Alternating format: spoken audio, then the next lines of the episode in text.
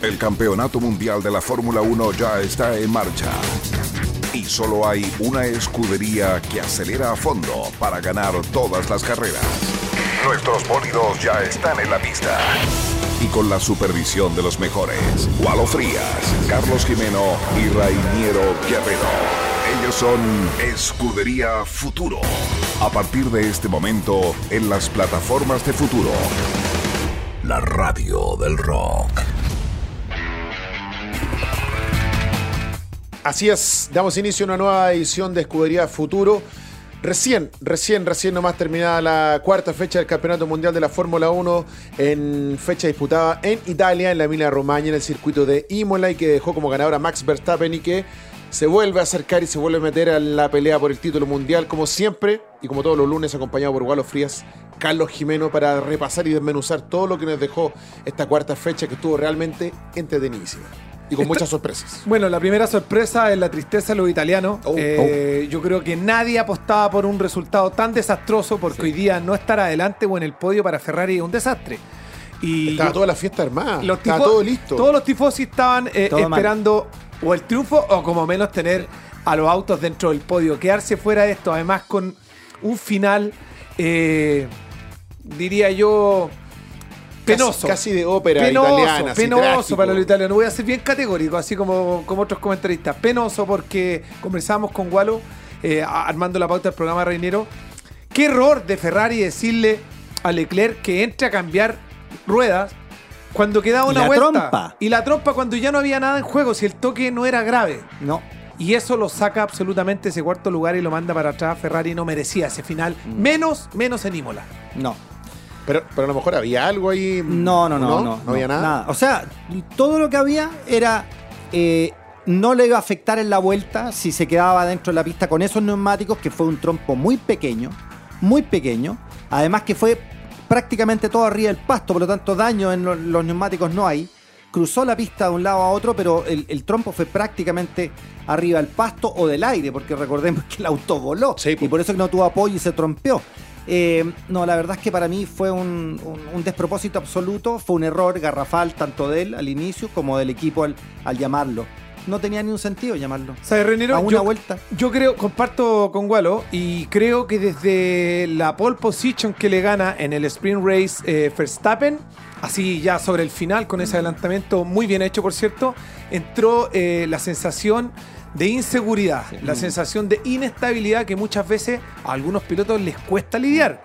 Me dio la sensación de que así corrió Leclerc y que el equipo también sintió eso. Yo creo que más, va más por, más por el lado del equipo, donde se comenzaron a ver de nuevo esas inseguridades de Ferrari, que de repente se había visto muy sólido este año, pero que nos rememoró otros gran premios de en temporada pasada, donde de repente desde el mismo pitbull eran malas decisiones, eh, eh, no decisiones estratégicas. Y me parece que lo de ayer, bueno. Yo creo que si lo llamaron a Leclerc a Pitt es porque algún daño importante o por lo menos influyente ha- habrá tenido en el alerón que llegó a chocar al, al muro de manera suave y qué sé yo, pero... Le- voló alguna- la punta, le voló la punta. Ya había quedado cuarto ya porque lo había pasado Lando Cuarto, Norris. sí. Entonces a lo mejor se arriesgaba a perder mucho más. Finalmente hizo No. un gran esfuerzo para recuperar un sexto lugar. Yo Pero creo que eso... que yo tenía creo que, mucha distancia con el Es que yo, yo creo, creo dos estaba- cosas. sí. Creo que eso es justamente lo que pensó el equipo. Eso es lo que pensó Binotto de ahí para abajo. Estamos arriesgando todo. No, no es Mm. No. posible. Eso hay que resolverlo rápido. Hoy día ya ha pasado un día y nosotros tenemos cómo reflexionar al respecto. Pero eso pensaron. Pero por otro lado, eh, un equipo que está acostumbrándose a ganar también tiene que saber lidiar con la presión. No siempre vas a ganar sacando vuelta como ocurrió en la carrera anterior en Australia. Eh, em- ese es un triunfo más cómodo. Aquí fue trabado desde el comienzo, desde que pierde el sprint race, desde que se dan cuenta también, no sé cómo lo vieron ustedes, que Verstappen tenía el auto a punto y cuando este neerlandés huele sangre, Sí. es muy difícil pararlo. Sí. Es que mira, Reniero, desde el punto de vista técnico, él salió a la pista, acelera, él como piloto, mueve el volante un poco, siente, incluso puede ver si la rueda está golpeada, torcida, algo quebrado, pero no pasó nada de eso. No, no, ¿Te no, fijas? no. Él, él siente el auto y él puede decir, mira, yo estoy pensando, por ejemplo, en un antiguo Villeneuve, hay unas escenas pero magníficas en una carrera que termina sin trompa, sin alerón delantero. Hay decisiones que tiene que tomar el piloto. El año pasado, eh, Hamilton habiéndose golpeado con Verstappen, rompió el alerón cuando iban en la recta, no me acuerdo en qué circuito, ¿no es cierto? Y frena mucho Verstappen, lo pasa a llevar, rompe la punta del Ah, alerón. en Arabia Saudita. Exacto, pregunta, Hamilton, ¿qué daño tengo? Ya, pum, démole. Mm. No, y aquí quedaba una vuelta, si de verdad el riesgo que se corría con el auto, con un pequeño desbalance en los neumáticos, con una falta de una punta de un alerón, era tan Yo creo que no, yo creo que no perdía los tres puestos. No, no los perdía, jamás lo iba a perder. Oye, ¿y qué les pareció lo de Verstappen y este, este diría yo, esta confirmación del renacer de Red Bull Honda? Absolutamente. Yo creo que un trabajo en equipo eh, preciso, con la precisión de, de los que están ahí manejando de Horner y todo su equipo, eh, y con un llamado absolutamente a esta obediencia, donde Max, lo que hablamos hace un par de carreras, o sea, Max todavía tiene crédito, más allá de dos carreras de no haber terminado, tiene crédito. Justamente una carrera como esta lo pone nuevamente en carrera, además de ganando puntos extras eh, por demasía. Ganó el sprint race, ganó esta otra carrera, Sí, entonces sumó muchos puntos. Y más encima Checo Pérez, que estuvo absolutamente sólido, Sí. que en los minutos que se vio forzado a salir detrás de Leclerc, por ejemplo, cuando fue los cambios neumáticos, inmediatamente dio cuenta de él. Y No cuando, esperó ni estaba una vuelta. adelante, y cuando estaba adelante, se le acercó Leclerc, cometió un error. Recordemos Sí, que Checo sí, sí, atraviesa sí. el pasto, nuevamente se le acerca a Leclerc y rápidamente le tira los segundos encima. O sea, el auto. eso también, eso, a- Sí. eso te iba a decir, habla de la puesta a punto del auto, estuvo mucho más sólida Mucho que la de más Ferrari. sólida. No, no- Ferrari no tenía ritmo para ir a No, no competir. tenía ritmo No. y se notó desde el día sábado. Y yo creo que además, si miramos la estadística de cómo quedó la clasificación, son apenas 30 puntos Sí, en cuatro carreras. Mm. En dos semanas más corren en Miami, que es en- entre comillas terreno abierto para todos. Sí, para todos, ¿Cierto? claramente. Un seteo, el que lo ponga a punto más rápido Sí. va a tomar va una ventaja, lindo, pero el ¿eh? campo abierto y eso es interesante Mm. porque nuevamente se invierte el papel. Hoy día es Ferrari quien tiene que recuperar rápido. Este es un campeonato que se va a ir, creo yo, superponiendo carrera a carrera. No hay, Sí. no hay ventanas, no hay grandes dominios. Va a tener Ferrari que reconstruir su posición y sus dos pilotos. Mala suerte lo de Sainz, lo Muy de Richardo. También lo hablábamos. Un error conductivo, Richardo, que termina por sacar a Sainz. No sé qué Ancho ahí. consideras tú, Reiniero. ¿Fue Richardo el culpable o Sainz? el Yo creo que estoy, en este caso estoy de acuerdo con, la, con los comisarios de la carrera y me parece que atribuirle una acción de carrera nomás. No hay mucha responsabilidad que dar. Es una, cuer- una curva muy angosta. Era la antigua Tamburelo, que Sí. era una, una curva amplia. Es una chicana. Ahora con Entonces, chicana. una chicana de- en un circuito muy pequeño, con autos muy grandes, me parece que es inevitable que Toca pueda muy pasar. poco el piano. Es muy poco y suficiente para... Y, y me decía con muy mala fortuna el auto de Sainz, que era justo con las dos ruedas en la grava. Listo, queda enterrado. Sí, no puede claro. salir. es que se pegó un trompo. Daniel en lo personal, seguir. en lo personal yo creo que... que Daniel tuvo más culpa que Sainz. Sí, Sainz estaba haciéndose el ancho para darle todo el espacio y Daniel se hace el ancho a la salida de la curva. Pista mojada también. Yo, Pista yo mojada, por no, eso. pero no. ahí al medio, no. sé si. Yo creo que es un error Ah, más tú, que. tú, eh, tú, tú hubieses sancionado a Richard, lo Sí. No, sé si sancionarlo, sancionarlo, pero él tuvo la culpa. Yo lo, veo, yo lo veo como un error de Richardo, Sí. pero no sancionable, pero sí un error. Un error, Sí. un, error. Estuvimos revisando el video una y otra vez y toca muy poco el piano, o sea, no es como justificación para que el auto se le algu- adentro. algunos dicen que tocó el piano y que se- de- le proyectó, pero la verdad es que O viendo. sea, ni siquiera- no, a ver, el la auto ni se mueve. Yo, yo me refiero a que sí creo que es un incidente de carrera muy que puede pasar Sí. en una circunstancia Sí. como esa, con los autos como estaban en la pista, como está en esta pista especialmente, pero ni hablar de las responsabilidades. Salió corriendo al final a- al, al, Al box. al box de, de Ferrari a ofrecer la disculpa. Sí. Richardo, fue.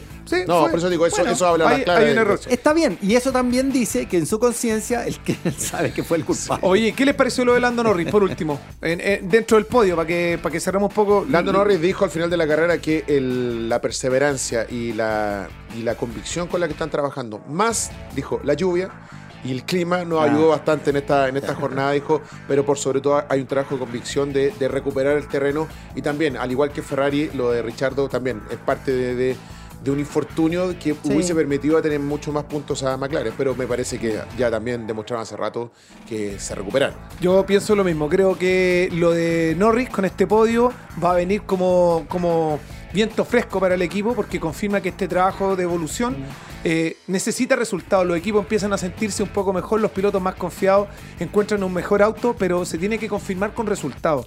Esa es la manera en la que todos creen un poco y aumentan Claro. el compromiso. Claro.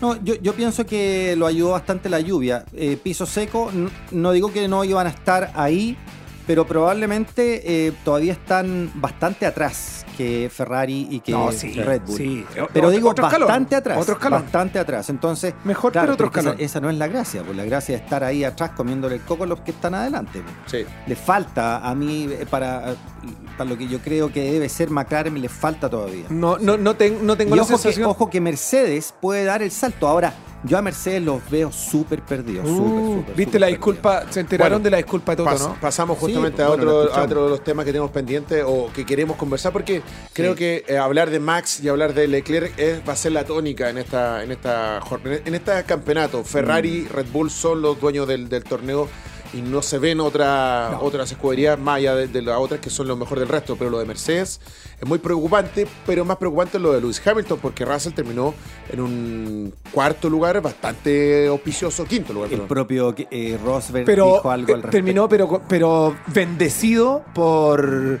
bendecido por Leclerc por Ah. Leclerc por, por Claro, esa salida claro, por eso claro. ocupa ese puesto. Norris parece un poco más Ah, destacable sí, ese quinto sí, lugar. Ahora aguantó bien a botas, toda esa presión que Sí, la pero- cuatro o cinco pero vueltas. una, pero- era una pelea de matrás Yo- Digo, digo, es una buena señal la que da él también como piloto nuevo versus eh, un septuple campeón del mundo.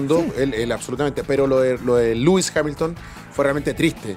Triste, Verlo completamente triste, sí. encerrado en esa decimocuarta posición, Sí, totalmente. no pudiendo, no teniendo auto para poder pasar Bueno, a un Alfa Tauri de Gasly. Ahí están las disculpas de Toto Wolf que yo creo que eh, un poquitito podrían consolar esta tristeza que debe tener Hamilton de entrar a competir sin posibilidad ni siquiera de entrar a los Nada. puntos. Sí. Eh, Eh, es como Ahora, Rosberg, antiguo compañero y quien le ganó un campeonato mundial, ¿no es cierto? Dijo, está bien, está bien lo que dice Hamilton, pero no hay que olvidar que hay otra persona en el mismo auto que salió por delante de él.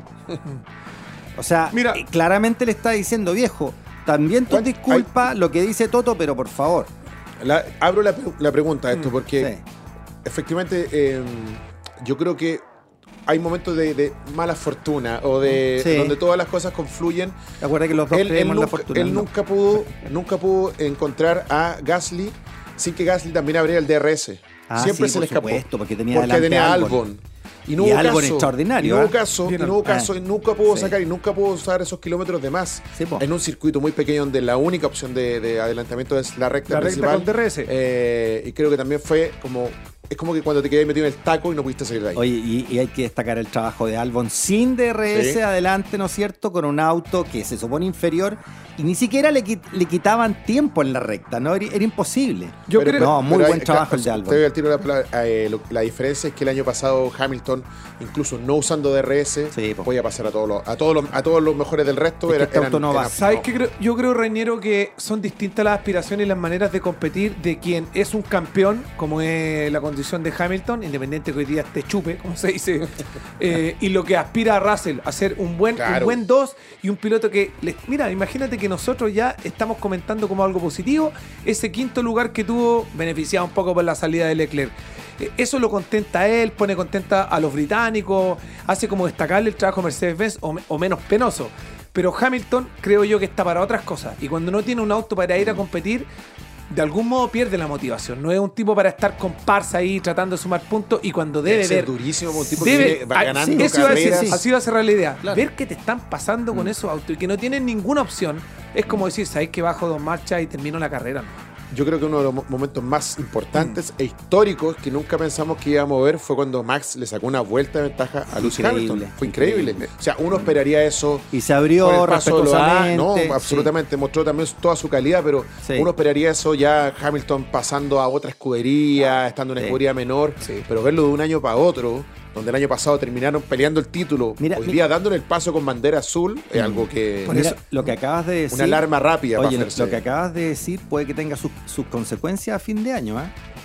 Lo que acabas de decir es ¿En que. qué sentido, Gualo? Fui a- En el ¿Qué- sentido ¿Qué de repente- van a rodar? No, no, no, no, no. Ah. En el sentido de que de repente Hamilton se le abre el apetito por irse a otra marca. Ah, bueno.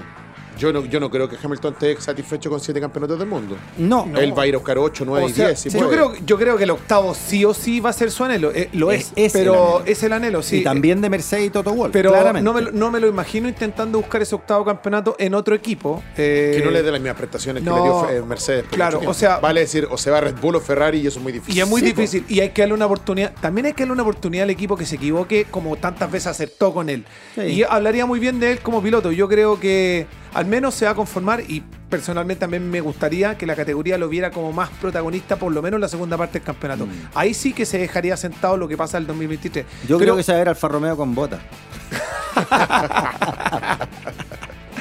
Vos te dirías, no, otra vez. Ah, otra, vez. No, Eh, yo soy el uno, a decir. Sí, no claro. puede ser. pues. Oye, bueno, fue una carrera. Un como poquito de siempre- humor, amigo, un poquito de humor. Como amigo. siempre bonita, pero como que Falta tengo un la- poquito, si hubiese caído un poquito de agua al final. un poquito más. mancha. a, mí, a mí me pareció entretenida, pero no todo lo que yo esperaba. Me- no, no, No, no, no. Sí, no, han- me han- faltó un poquito. Sí, han habido más. Eh, han habido Imolas más entretenidos Sí, de la última generación. hablando. Definitivamente. Con, eh, con mucho más roce, mucha más fricción. Y más cerca mu- los mucho, pilotos. Eso, más cerca, mucho más adelantamiento.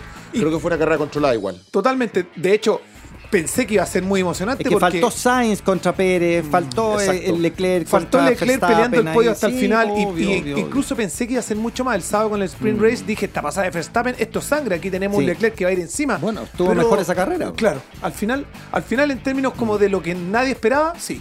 Porque ya cuando vi que lo pasó el- la, en la carrera final, bueno, Verstappen parecía imbatible, definitivamente. Sí, estaba muy sólido. Muy sólido. Así que bueno, Oye, que- el, el primer un 2 de, de En- Red Bull desde desde, el 2016, desde si Richardo equivoco. Fettel. Sí. 2016. Sí. Sí. Sí. Buen dato ese, ¿eh? Primer, pues. primer un 2, hace mucho tiempo que no sacan un 1 2 de, de Red Bull. Bueno. y para Checo Pérez también suma puntos eh, valiosísimos. Lo dijo también en una entrevista que él andaba buscando la victoria también. No se le está dando, pero está cerca. También, también está- está- huele sangre Oye, Checo mira, Pérez y Sí, quiere ser, quiere ser y lo va a lograr. Hay 30 puntos. Más de una vez este año hay va a ganar 30 Checo puntos, Pérez. casi 30 puntos menos de eh, entre Verstappen y Leclerc. Y hay 10 y 14 o 16 puntos entre Verstappen y Pérez. Sí. Todavía está ahí. Eso es una carrera. Mm. Una carrera con. Y así como están dándose las cosas, es posible que uno de los dos equipos falle Sí. y, y se, y se puedan encontrar tres pilotos arriba. Si eso no ha pasado hace mucho tiempo. Mm. Mucho tiempo que tengas tres pilotos muy cerquita. Eh, esperemos que ocurra. No sé. El Gran Premio de Miami, como decíamos al comienzo, es campo abierto. ¿Qué podemos esperar del Gran Premio de Miami igual Es que, Frías? sí, no recuerdo el Ya dibujo. se corrió, se corrió en Miami. Sí, alguna antes, vez. sí. Estoy confundido si el, el chanchito es en Las Vegas o en Miami. El dibujo del circuito. Hay un dibujo del circuito que es igual que un porcino. No, porque Las Vegas es circuito urbano, Calle. Sí, no sé, pero el dibujo, El no me acuerdo. Los dos Ah, son no. con rectas muy largas. Hay Sí, uno que tiene rectas sí. muy largas. Tres- Miami. Tres rectas Miami. tiene Miami, Miami, largas, sí, sí. sí. Bueno, es que habiendo tres, eh, tres rectas y un circuito muy largo de velocidad, vamos a ver qué es lo que pasa con Ferrari. Ferrari puede desplegar ahí todo su potencial y, y tener alguna ventaja eventualmente. ¿Cómo influye la temperatura? Ahí estamos hablando de un clima húmedo, cálido, eh, a nivel del mar Sí, también. estamos a nivel del mar, eso para Ya. los turbos es una maravilla. Son varios caballos más. Completamente Mira, distinto a lo que han sí. encontrado hasta ahora. ¿Corren de noche? No, de No, día. de Miami. día. Las. Vegas de noche. Completamente Ah. distinto. Partimos con los circuitos nocturnos de Arabia, donde también había cierto grado de, mayor temperatura a la que esperaban, un poquitito de humedad, pero no como en Miami. Después pasamos a Europa, bastante húmedo, pero más frío. Y ahora van a ver una carrera con un escenario diferente. Ahora, tiempo hay, porque el viernes eh, y, y clasificaciones un poco va a ser como siempre, para igual, eh, para todos los equipos. Digo, yo solo espero, solo espero que todos lleguen con el auto a punto. Y lo que sigo aguardando desde que partió este campeonato, no ver dos pilotos peleando la punta, ver seis pilotos peleando la punta. sería bonito. Eh, Eso es lo que queremos, creo yo, los que estamos buscando también Pero que la es muy categoría. raro, Carlos, en la Fórmula 1. Pero- mira, con suerte cuatro. Hoy día tenemos cuatro, pero de esos Sí. cuatro, seguramente dos van a decantar. Y van a quedar los dos favoritos de cada equipo. Que se meta uno de una escuela. Que se meta un Norris y que, Claro. se, me- y que se meta un Russell. ¿Por qué no? Si ni siquiera tiene que ser Hamilton. Claro, es, que, es así- que tienen que haber largadas difíciles donde hayan roce y alguno que fuera. Eso, eso también es a lo que yo aspiro, por eso digo de repente que vamos a tener un checo ganando más de alguna vez, porque con ese auto claramente son autos ganadores. Pero tiene que ocurrir algo en la largada para que se les dé la posibilidad. Así todo, eh, el auto de Max corre más rápido que el de Checo. Como el de Leclerc corre más que el de Sainz. Claro. Y como el de Russell corre más que el de Hamilton. Pero, pero yo no sé, eso, eso tiene que ver mucho con, con, con la forma en que está puesto a punto el auto. Eh, puede ser cuál tiene más carga aerodinámica, eh, qué es lo que le gusta a un piloto respecto de otro. Hay pilotos que cargan mucho más las ruedas traseras, otros, otros cargan más adelante. ¿Tú, firma- tú firmarías, Jualo? Reinero, ¿ustedes firmarían que los dos nada a esta autos- altura de mi vida que- ya. que- ¿Que ya. ¿Son iguales? ¿Eh? La base, absolutamente. La No. puesta a punto es distinta. Al momento de la, de la largada, ¿te parecería que son todos iguales? Yo no, No, o sea, pues yo, no. yo el ejemplo que tengo No son la- iguales. la- la- lo que yo lo, No son iguales. Lo que a mí me queda es lo que uno ha visto ahí en el, en el ensayo y error, digo, es que Checo no tiene no tiene el mismo auto que con Max. Pero- O porque sea, la Max puesta a punto es distinta. Pero Max Nada siempre corre más. Pero esa puesta a punto, en algún minuto alguien tiene que decir, oye, yo quiero que mi auto corra- sea tan rápido Pero como. Independiente no, de la no, puesta no, a punto, es al momento de largar el auto, al momento de largar la carrera, lo concreto es eso, independiente de cómo llegue al momento, Gualo. Al momento en el que los autos largan, no son iguales. Pues es que por diferentes factores. No, el, el factor es, la base es una, es un auto. Pero el factor es el piloto. A un piloto le gusta que el auto sea subvirante, o sea, que se vaya de trompa, porque lo acelera antes en la curva, entonces el auto lo acomoda de atrás. A otro piloto le gusta que sea De acuerdo, sobrevirante. de acuerdo, Entonces- de acuerdo, los pilotos setean, Sí, suspensiones sobre todo, Exacto, pero, y la carga aerodinámica es súper pero no son los mismos autos. Y el de Pérez en recta es distinto, lo mismo que ocurrió con el de Sainz. De hecho, habría que empezar a, a revisar un poquitito Es que, Carlos- tiempos por vuelta y promedio para saber. Carlos, no es correcto decir que no es el mismo auto, es el mismo auto. Estos autos tienen ajuste hasta en el espejo por milímetros. Por lo tanto, es el mismo auto con distintos ajustes. Es el mismo auto con distintos Te- ajustes. eh, técnicamente sí, es el Sí. mismo auto, pero ¿cómo compite? Bueno, ¿cómo lo llevan? Depende de los ajustes cada uno. Ya, estamos cerrando, ya pasaron los 20 minutos. Lo único que les voy a decir, muchachos, que el resultado fue Max Verstappen primero, Checo Pérez segundo y Lando Norris tercero. Walo Frías dijo la semana pasada que ganaba Leclerc, que salía segundo Checo, ahí le apuntaste, Ya. y tercero Richardo. Nada. O sea, sumamos un punto ahí con Bueno, Checo. ¿era por punto o era por No, pero por, Ah. No, por simpatía, no, empatía, y la- y la, empatía. la apuntó a- al lugar, Ya, digamos. ok. Jimeno dijo Leclerc primero. Ya. Nada. Al agua, pato. Sainz segundo. Al agua, Nada. Tercero Checo suma Al otro- un agua, medio pato. punto porque le apuntó por lo menos dentro del, podio. Pero ¿quién Y dijo que yo sí valía? que estuve fuera. Ah, no. No, pues digo un, uno, medio, tres cuartos, Pero qué ¿por sé yo. Vamos a, hacer, vamos a hacer una nomenclatura distinta aquí. No, pues eso, eso A ver, ¿y tú, No, si tú Reñero? ganaste. Reñero, ¿y tú? que Tú gané. ganaste. No, yo puse a Checo primero. Piloto y lugar. Hamilton segundo puse yo.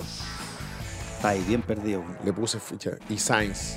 Ya. No, mal. Ya, tenemos dos semanas para practicar y seguir estudiando y revisando porque se viene el 6, 7 y 8 de mayo el Gran Premio de Miami. Algo que habían pedido los pilotos hace mucho tiempo, que le hubiese gustado.